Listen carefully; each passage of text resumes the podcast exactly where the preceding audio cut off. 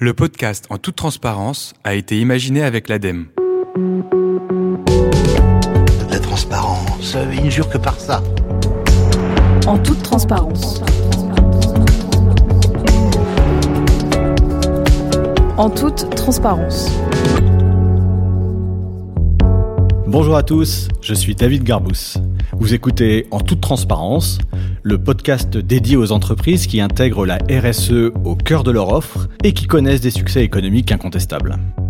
Des entreprises sélectionnées grâce à la plateforme Réussir avec un marketing responsable, que j'ai créée grâce au soutien de l'ADEME, puis avec l'aide de l'Union des marques, de l'ILEC, de l'ADTEM et de l'école Audencia.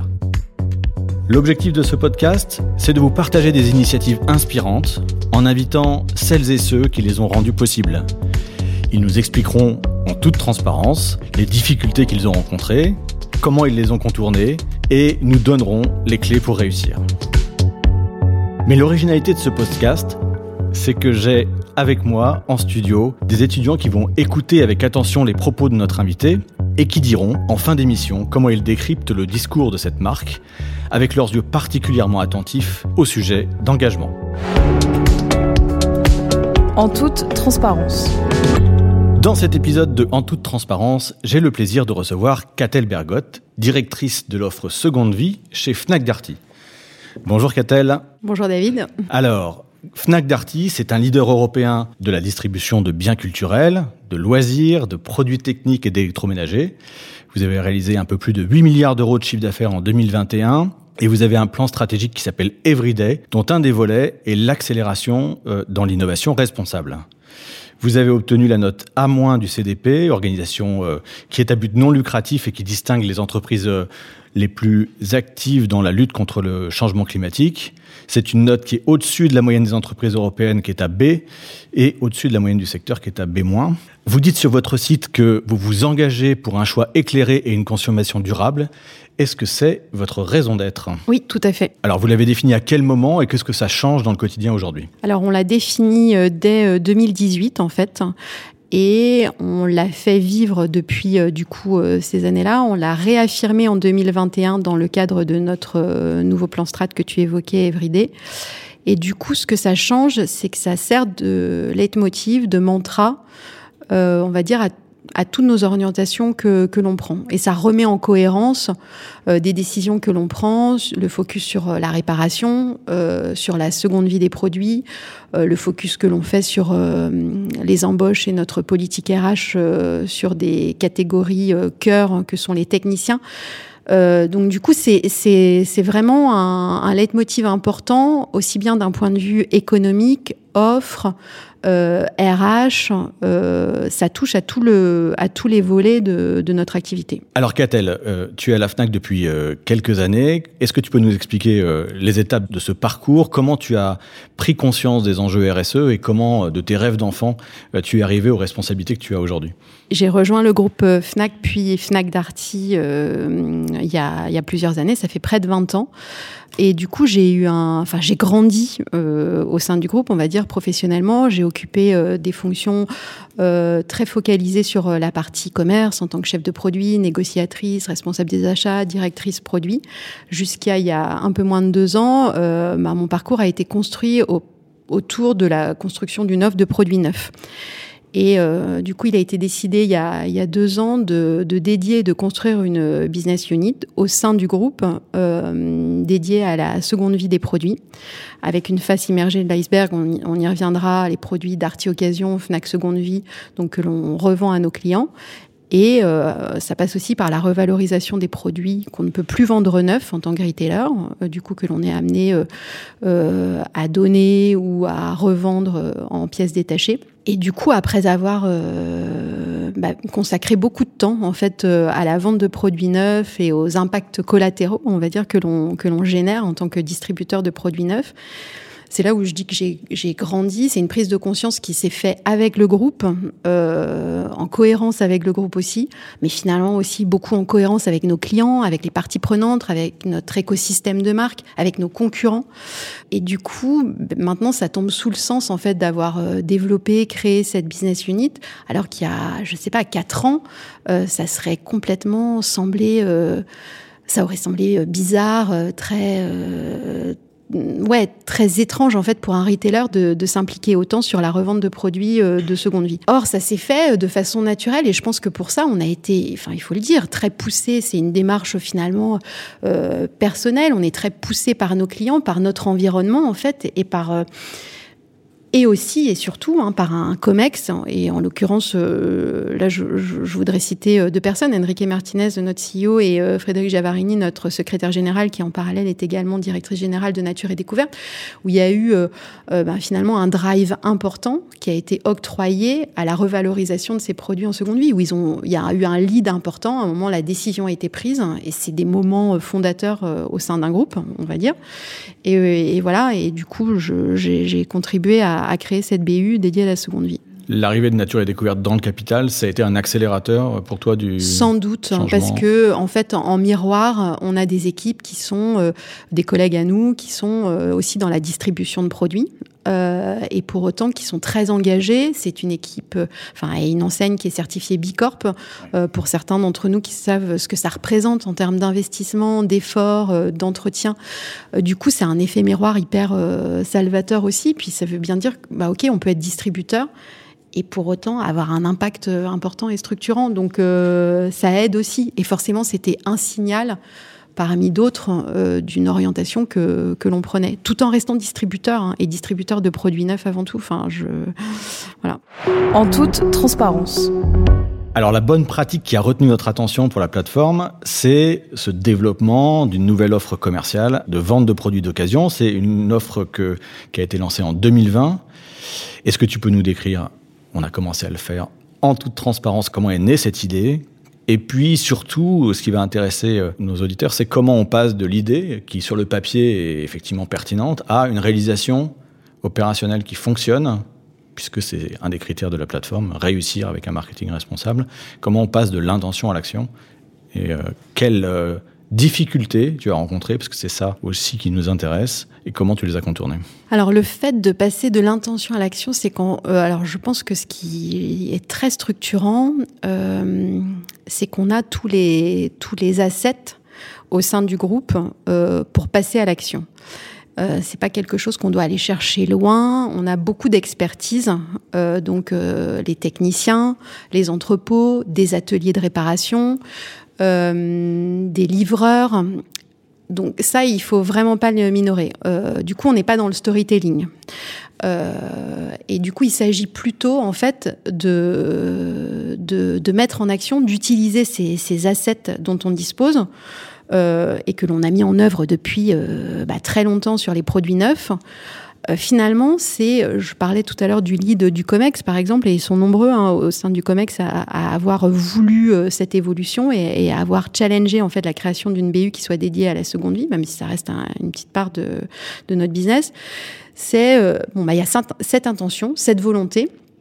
Et ensuite, après, il s'agit de, mettre en action au bénéfice de ces catégories de produits ce dont on dispose euh, déjà.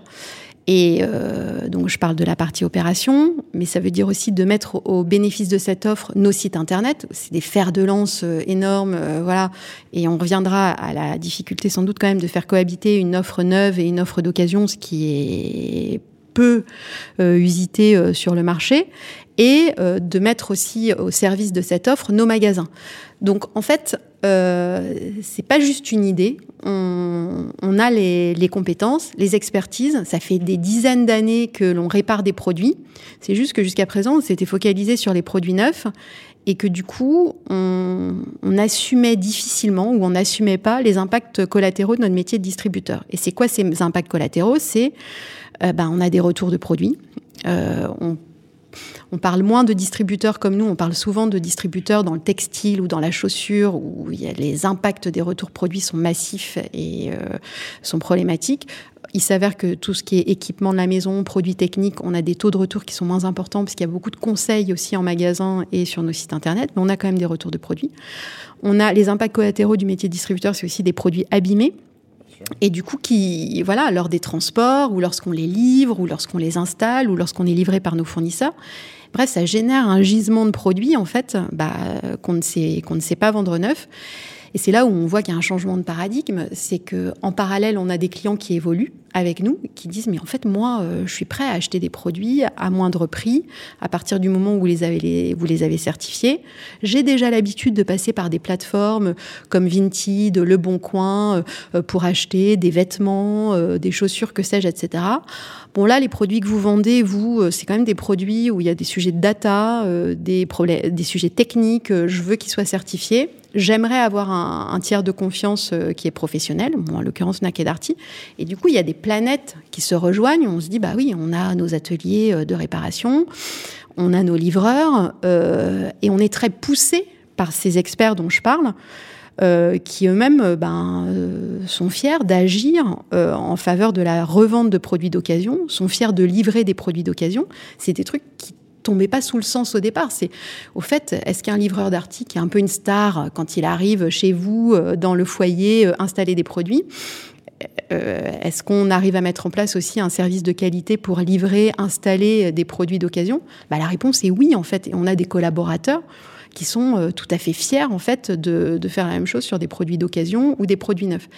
C'est là où je veux en venir, c'est qu'en fait, on a ces, ces atouts et hum, à partir du moment où le go a été donné euh, sur le fait qu'on avait ces gisements de produits, qu'on ne savait plus vendre neuf et qu'on pouvait en faire bénéficier nos clients en termes d'expertise et de pouvoir d'achat, ben, on a ce fameux alignement euh, des planètes en fait. Dans, toutes ces transformations, il y a des craintes de perdre sur l'existant, euh, les incertitudes sur le fait qu'on va réussir à générer du business additionnel. Comment est-ce que tu as monitoré ça Comment est-ce que tu as rassuré sur ce sujet-là Et euh, quel résultat, euh, effectivement, un petit peu plus d'un an après, tu peux nous partager sur euh, ce que vous avez obtenu concrètement dans les différentes euh, groupe. C'est vrai qu'il y a cet effet, alors euh, en tant que distributeur de produits neufs, hein, euh, ce dont tu parles, un, risque potentiel de cannibalisation. Et justement, quand je disais il y a quatre ans, est-ce qu'on serait imaginé bah, Je pense que c'est dans ces années-là, on serait dit oh là là, où est-ce qu'on va Est-ce qu'il n'y a pas de la cannibalisation entre, entre les deux offres? Là, c'est sincèrement à une question qui se pose plus en fait. Donc ça c'est déjà euh, notable et important. Il n'y a pas de, compétition. Donc je viens en fait effectivement de l'offre de produits neufs. Je, euh, mon équipe et moi, on, est, euh, on fait partie de la direction commerciale, au même titre que mes collègues qui vendent des lave-linges neufs ou des télés neuves. Ce sujet de cannibalisation n'en est sincèrement plus un déjà. Donc c'est une alternative que l'on propose. Et il s'avère qu'on a plus un problème, un sujet d'offre que euh, de vente. C'est que du coup, c'est un peu la cerise sur le gâteau. On y reviendra. C'est on n'a pas un produit d'occasion euh, qui est disponible pour tous les produits neufs que l'on vend. Euh, faute de quoi, ça voudrait dire, si c'était le cas, hein, c'est là où il faut que les clients, que nos auditeurs aussi se posent la question, une offre massive disponible en reconditionné en occasion, ça veut dire aussi que qu'on fait du sourcing massif aux quatre coins de la planète. Donc ça pose d'autres impacts. Or, il s'avère que nous, à ce stade, on est vraiment déjà dans le reconditionnement de, l'offre qui est disponible en interne. Voilà. vous avez voulu éviter les effets collatéraux qu'on reproche à certains euh, Exactement, de faire, ouais, ouais, mmh. d'aller chercher très très loin des produits justement pour avoir euh, une offre massive disponible. Mais du coup, ça représente quelle part de votre business aujourd'hui C'est tout petit. Mmh. C'est vraiment, c'est vraiment petit et c'est là où je dis, bah, on est avant tout des vendeurs de produits neufs et du coup, ça a tendance à croître. Alors, on représente un poids euh, important hein, sur sur ce marché, a fortiori sur les catégories ou sur les filières ou les verticales produits, comme on dit, les plus compliqués. Une, euh, une verticale produit complexe à travailler, c'est ce qu'on appelle le blanc, le, en gros le gros électroménager. Pourquoi? Parce que ce sont des produits lourds euh, qui sont compliqués à stocker, qui sont compliqués potentiellement aussi à vérifier. Euh, il faut des bancs de lavage, il faut de très bons techniciens. Les, techniciens, les très bons techniciens sont, rares, donc on a des allocations en fait de, ressources entre la réparation des produits neufs, hein, quand vous appelez vos techniciens d'articles pour les produits neufs que, vous avez achetés, bah voilà, il faut faire des allocations en fait de ressources entre la réparation de produits neufs et le reconditionnement de produits d'occasion. Mais revenons au blanc, par exemple. Du coup, bah, on a une, euh, avec les panélistes qui existent et qui sont en train de se constituer sur sur la revente de produits d'occasion, on a une part de marché très significative, hein, euh, telle qu'elle est tracée actuellement. On représente près d'un tiers euh, du marché de, de l'occasion sur sur le blanc. Ça, c'est un point qui nous avait particulièrement marqué dans la plateforme. En très peu de temps, finalement, une part de marché très conséquente. Alors parce que c'est vraiment une catégorie compliquée, parce que ça demande beaucoup d'écosystèmes serviciels. Au-delà de la réparation, ça suppose aussi du coup de savoir livrer et pas de se faire livrer en bas de l'immeuble euh, voilà. Et du coup, d'avoir une livraison un peu standardisée comme on le fait sur le produit neuf, bah, vous avez les livreurs d'artis, s'il le faut, qui monteront votre lave-linge d'artis occasion au quatrième sans ascenseur et qui l'installeront au même titre que ce qu'ils font sur le neuf. Vous avez lancé cette offre avec la même ADN et la même exigence que pour le neuf, effectivement. Oui. Alors ça, ça tombait pas sous le sens. Ça fait partie des. Hum, alors qu'on parlait des, difficultés ou, ou des choix. Bon, finalement, on l'a fait, on l'a mis en place, on l'a transformé très vite. Mais, euh, mais du coup, souvent, ce que l'on constate, et ce que je déplore, et je pense que ça, ça va évoluer dans le bon sens, le, produit d'occasion un peu traité comme le parent pauvre. Euh, du coup, c'est ce qui explique aussi la performance qu'on peut avoir sur cette catégorie de produits. C'est ah bah si c'est du produit d'occasion, euh, voilà, vous avez beau habiter à Paris en région parisienne, il sera déposé euh, en bas de l'immeuble et vous n'allez pas bénéficier de, tout le service. C'est la même chose sur ensuite la réparation ou le service après vente. Je pense que c'est ce qui, enfin, rassure aussi les clients c'est que les produits d'Arty Occasion bah, qui sont livrés par nos, par nos livreurs, si par malheur, euh, ils devaient être réparés, bah, ils sont réparés au même titre que des produits neufs. Ils ont la même garantie qu'un produit neuf? Vous faites prolonger la garantie, vous faites? Oui, du coup, en fait, c'est une garantie euh, légale de 24 mois.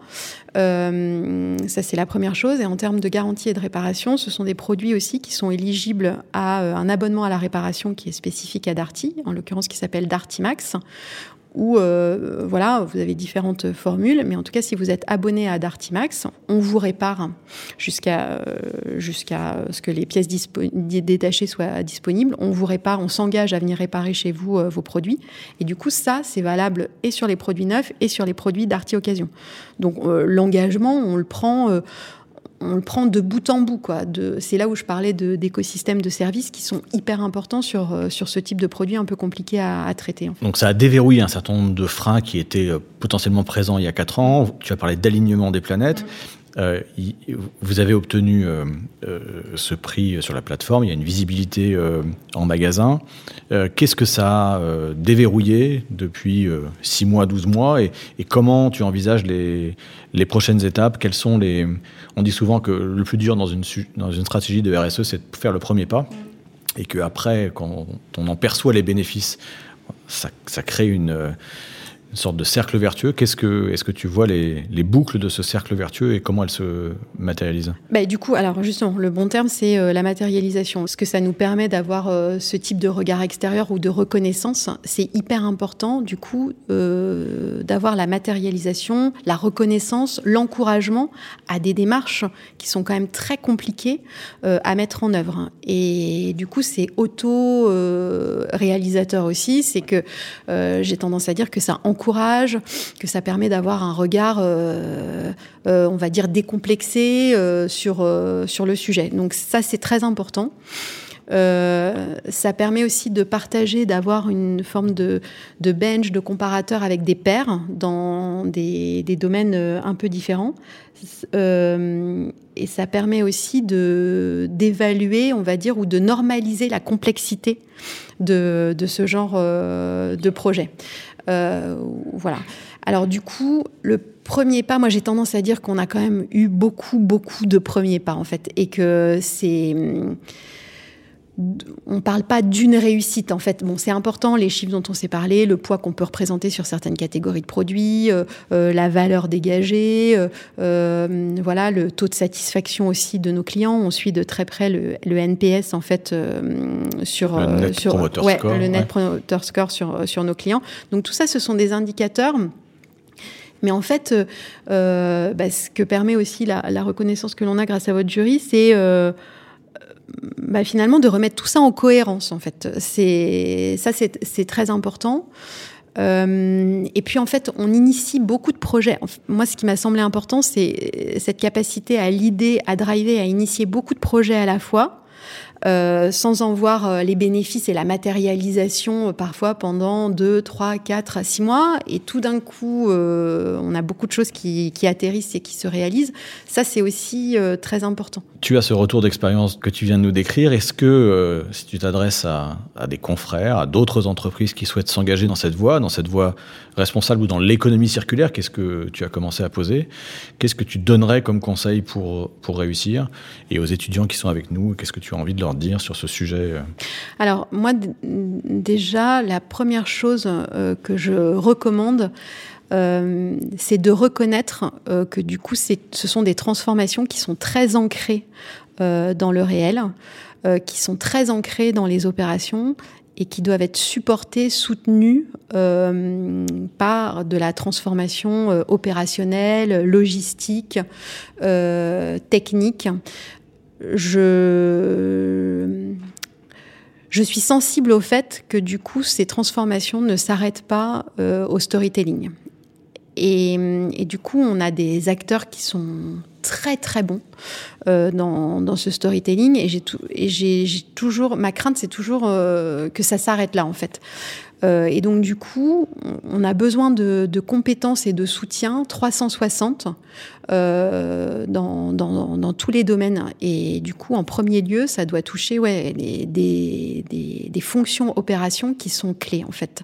Euh, du coup, c'était très important au départ de démarrer la BU seconde vie en étant intégré à ces fonctions opérations. Qu'on reste pas, du coup, à des notions commerciales, marketing. Ça doit vraiment toucher tous les pans de notre activité travailler sur euh, du reconditionnement, euh, de la réparation, de la revalorisation.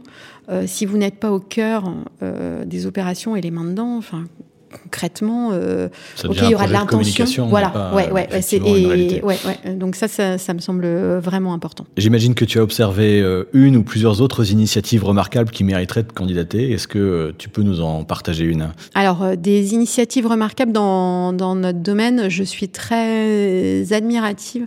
Bah là, on va revenir aussi à des, des pans d'activité de, de opérationnel et reconditionnement. Je suis admirative de, de sociétés comme euh, comme Cordon, euh, comme euh, Yes Yes en fait, qui sont qui travaillent en France.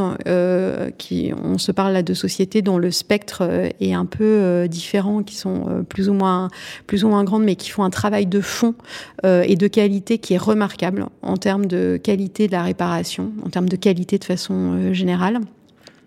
Et on parlait tout à l'heure du, domaine du textile aussi, qui fait face à des, challenges qui sont phénoménaux.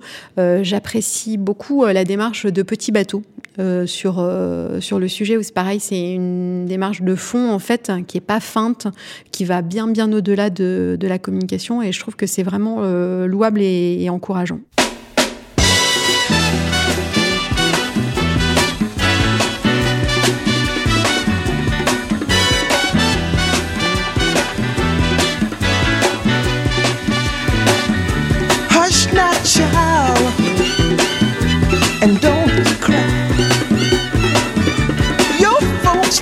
Understand you by and by.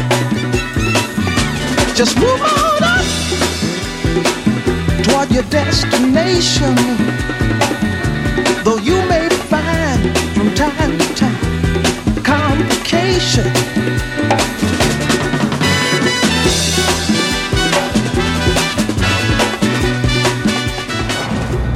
En toute transparence.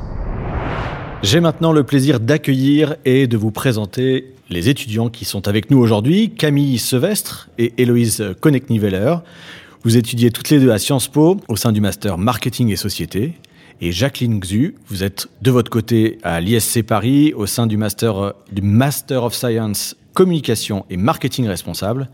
Je suis très fier de vous avoir en plateau aujourd'hui car j'ai eu la chance de vous avoir en cours dans ces deux institutions. Bienvenue à vous trois. Alors Camille, Héloïse, Jacqueline, est-ce que vous pouvez nous dire ce qui vous a particulièrement marqué dans la présentation de Catel? Est-ce que vous trouvez que cet exercice de transparence a été réussi? Et, pourquoi selon vous Qu'est-ce qu'il faudrait améliorer? Plus précisément, quelles questions vous avez envie de poser à Catel pour enrichir euh, cet entretien? La parole est à vous. Merci beaucoup euh, déjà pour cette invitation et merci pour cette présentation qui était extrêmement enrichissante. Euh, moi, ce que j'ai beaucoup aimé, donc déjà, je trouve que bien sûr, l'exercice en toute transparence est largement atteint. Moi, ce que j'ai beaucoup aimé, c'est qu'en fait, l'exercice de seconde vie pour Fnac Darty, finalement, ça tombait sous le centre, mais c'était vraiment un parti pris à prendre. C'était un peu risqué. Mais euh, finalement, quand on voit l'émergence des marchés de la seconde main, qui ont en plus eu un impact euh, assez considérable au niveau du confinement, euh, c'était, clairement la carte à jouer. Et du coup, félicitations. Je trouve que là, l'exercice est très très bien réalisé. J'ai une petite question et je pense que je vais parler au nom de toute ma génération. on est quand même assez présent sur les réseaux sociaux, euh, très présent sur Instagram. Et en fait, euh, en scrutant la page Instagram donc de la Fnac et la page Instagram de Darty, euh, le positionnement est radicalement différent. Donc Darty met largement en avant la recyclabilité, le choix le plus durable et même le baromètre du SAV. Et le dernier post de Darty, donc qui date d'il y a trois jours, met en avant le smartphone le plus durable sur le marché, donc le Fairphone. Et à l'inverse, sur la page Instagram euh, de la FNAC, les informations sur la seconde vie euh, des appareils et tout ce qui peut être lié au recyclage euh, n'est pas vraiment mis en avant. Donc comment expliquer cette différence en fait de communication Est-ce que les acheteurs de la FNAC démontrent-ils moins d'intérêt à l'égard de la recyclabilité ou des engagements de la marque? Ouais, c'est une euh, très bonne remarque. C'est compliqué comme question. En fait, euh, on a des positionnements de marque qui sont euh, très différents en fait. Et Darty, il y a quelque chose d'assez naturel et facile, même si la direction de la marque n'aimerait pas m'entendre dire que c'est facile, mais finalement à travailler sur cette notion de, réparation, sur cette notion de, fiabilité, de consommation durable et responsable. Et parce que la marque aussi est très flaguée, attachée à des produits tels que le blanc, on en parlait, euh, on en parlait tout à l'heure. Et du coup, ça tombe un peu sous le sens finalement euh, de, parler justement des produits durables que vous évoquiez, de parler de, réparation, de parler de notre engagement et notre besoin sur le recrutement des techniciens dont je, parlais tout à l'heure. Et donc, il y a, y a il c'est pas un effet à l'eau, hein, c'est vraiment vécu comme ça au sein de, au sein de la marque. Fnac, on a un positionnement qui est différent euh, et qui est très drivé par la culture en général. Et la culture avec un prisme énorme, euh, ça va de notre engagement sur, euh, sur les territoires, en faveur de, de la culture, que ce soit sur la culture écrite, audio, vidéo, la culture techno également, le gaming, c'est très très large. Et en fait, ça tombe moins sous le sens de communiquer de façon si naturelle sur, euh, sur la réparation, euh, même si c'est vraiment l'engagement du groupe hein, de d'œuvrer en faveur d'une consommation plus durable et responsable. Et ce que je disais tout à l'heure, euh, finalement, les uns les autres, euh, lorsqu'on travaille sur les gammes, sur les offres, euh, c'est de privilégier justement les produits les plus durables. on a un certain nombre de prismes, de grilles de lecture, de référentiels, de façon à privilégier en fait le référencement des produits les plus durables. Et on l'exprime pas du tout de la même manière. Et c'est plus complexe de l'exprimer euh, côté Fnac, côté Darty, si je suis très transparente. Et après, c'est les fonds de marque en fait sur lesquels on est en train de travailler, qui vont évoluer hein, aussi dans les dans les mois à venir. On verrait des, évolutions euh, côté Fnac, mais c'est plus compliqué côté Fnac, effectivement. Faire en fonction de l'histoire, mm, mm. effectivement. C'est très juste, hein, c'est bien de l'avoir noté.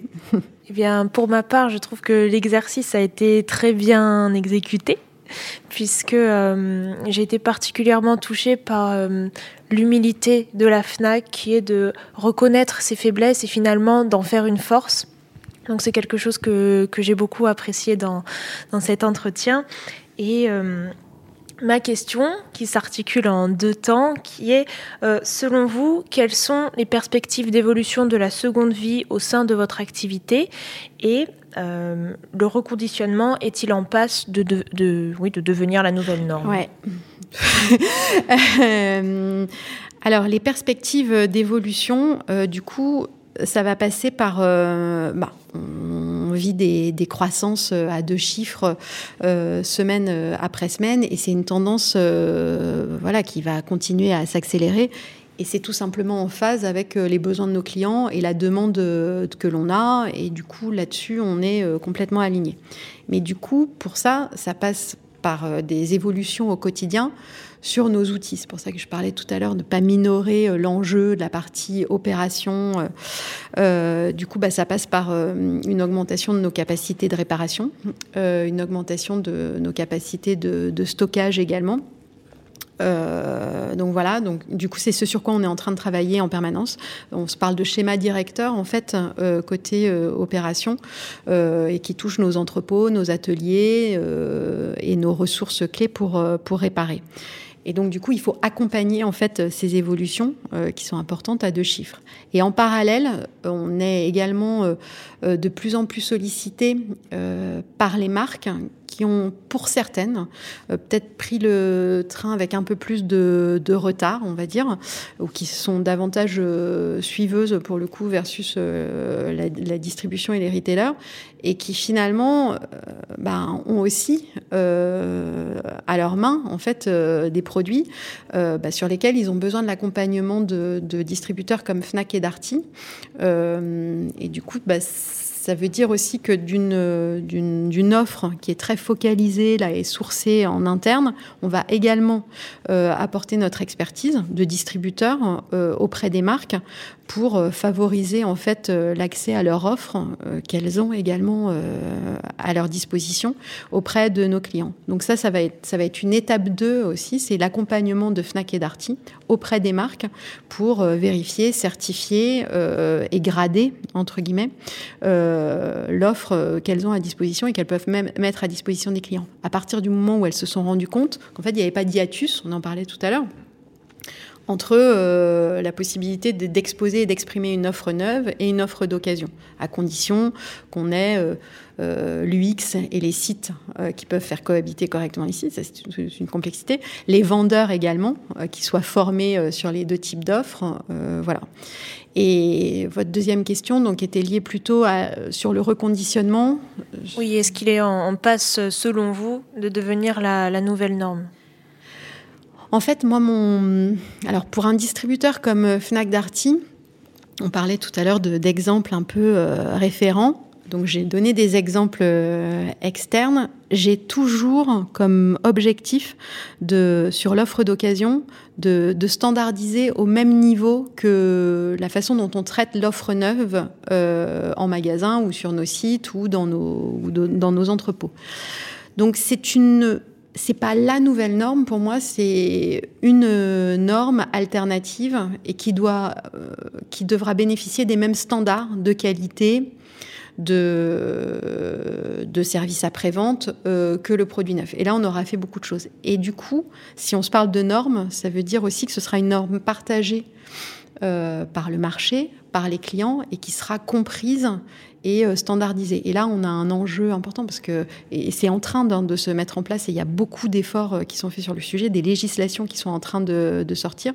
Donc du coup, on va pouvoir enfin associer, oui, le reconditionner à une norme, à un standard de marché. C'est ce qu'on doit viser en fait, du coup, pour pas, enfin, pour être juste vis à -vis, des clients embarquer toute la chaîne de valeur. Jacqueline, est-ce que vous aviez une question, euh, une remarque? Euh, bah, Moi, euh, j'avais pas de remarque, mais j'avais juste une question, euh, c'est peut-être un peu à part.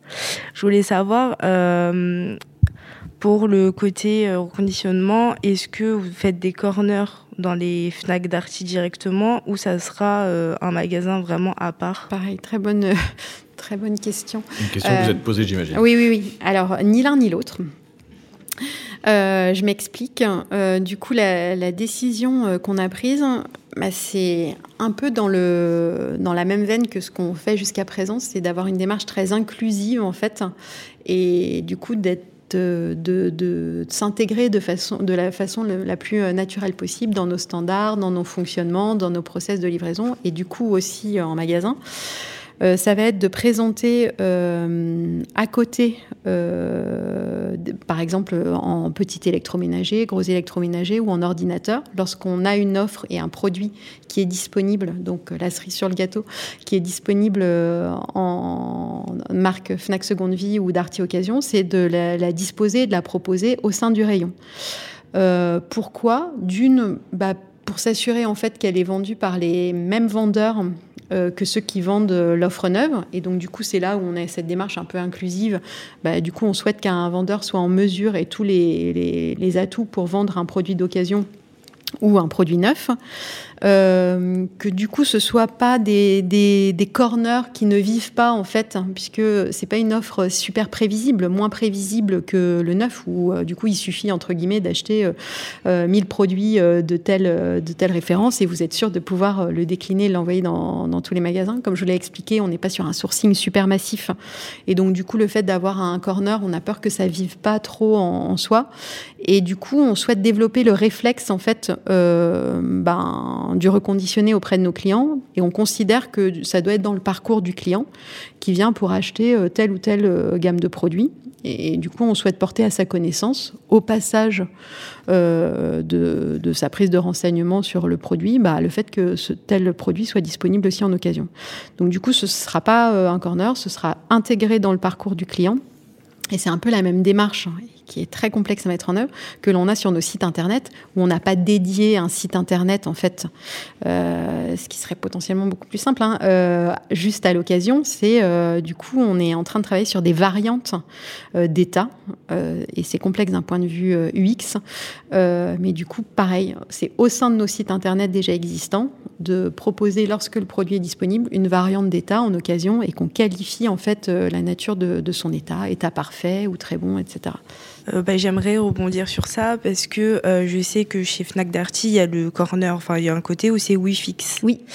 Où là, on rapporte nos objets euh, où ils sont en panne. Et en fait, ce côté-là, moi j'avais posé la question, euh, est-ce qu'il n'y avait pas des euh, accessoires euh, mobiles où je pouvais racheter en, en reconditionné? On m'avait dit oui. Est-ce que ça sera pas question de la même chose, mais un peu du même principe ou pas du tout?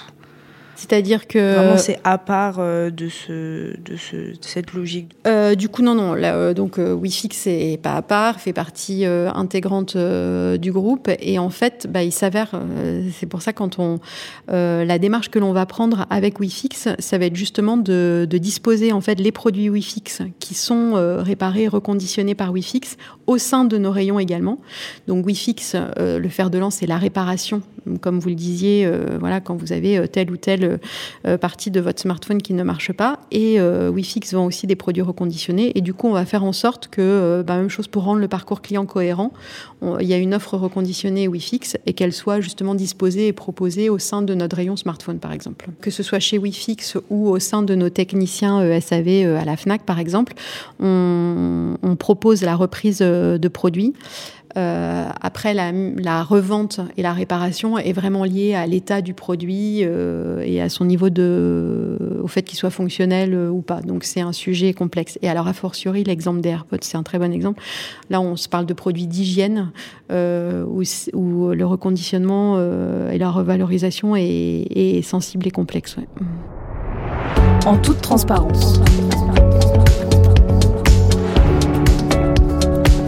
En toute transparence. Merci à vous trois pour ces questions et ces échanges. Merci à Catel pour s'être prêté au jeu et merci à tous d'avoir écouté cet épisode. En toute transparence, le podcast de l'ADEME, c'est fini pour aujourd'hui. Vous pouvez le retrouver ainsi que les autres numéros sur toutes les plateformes de podcast et sur sogood.fr. N'hésitez pas à en parler autour de vous s'il vous a plu, à le liker, le partager, le commenter.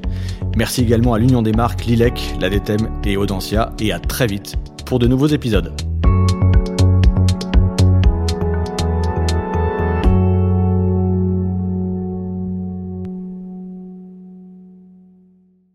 So Good Radio présente le numéro 11 du magazine So Good avec au programme une question sacrément importante. L'humour sauvera-t-il le monde? Spoiler. Oui. Et comment? La preuve en 25 pages et autant d'histoires. De Pierre Dac et ses interventions loufoques sur Radio Londres au ministre du numérique taïwanais qui bat les fake news à coups de chaton en passant par le roi des canulars téléphoniques anti-Bachar al-Assad. Et c'est tout? Juste de l'humour? Non, dans ce numéro, vous trouverez aussi des détenus en fin de peine en week-end chez l'habitant. Ou une méthode révolutionnaire pour stocker la data dans les plantes vertes. So Good, en vente partout chez vos marchands de presse.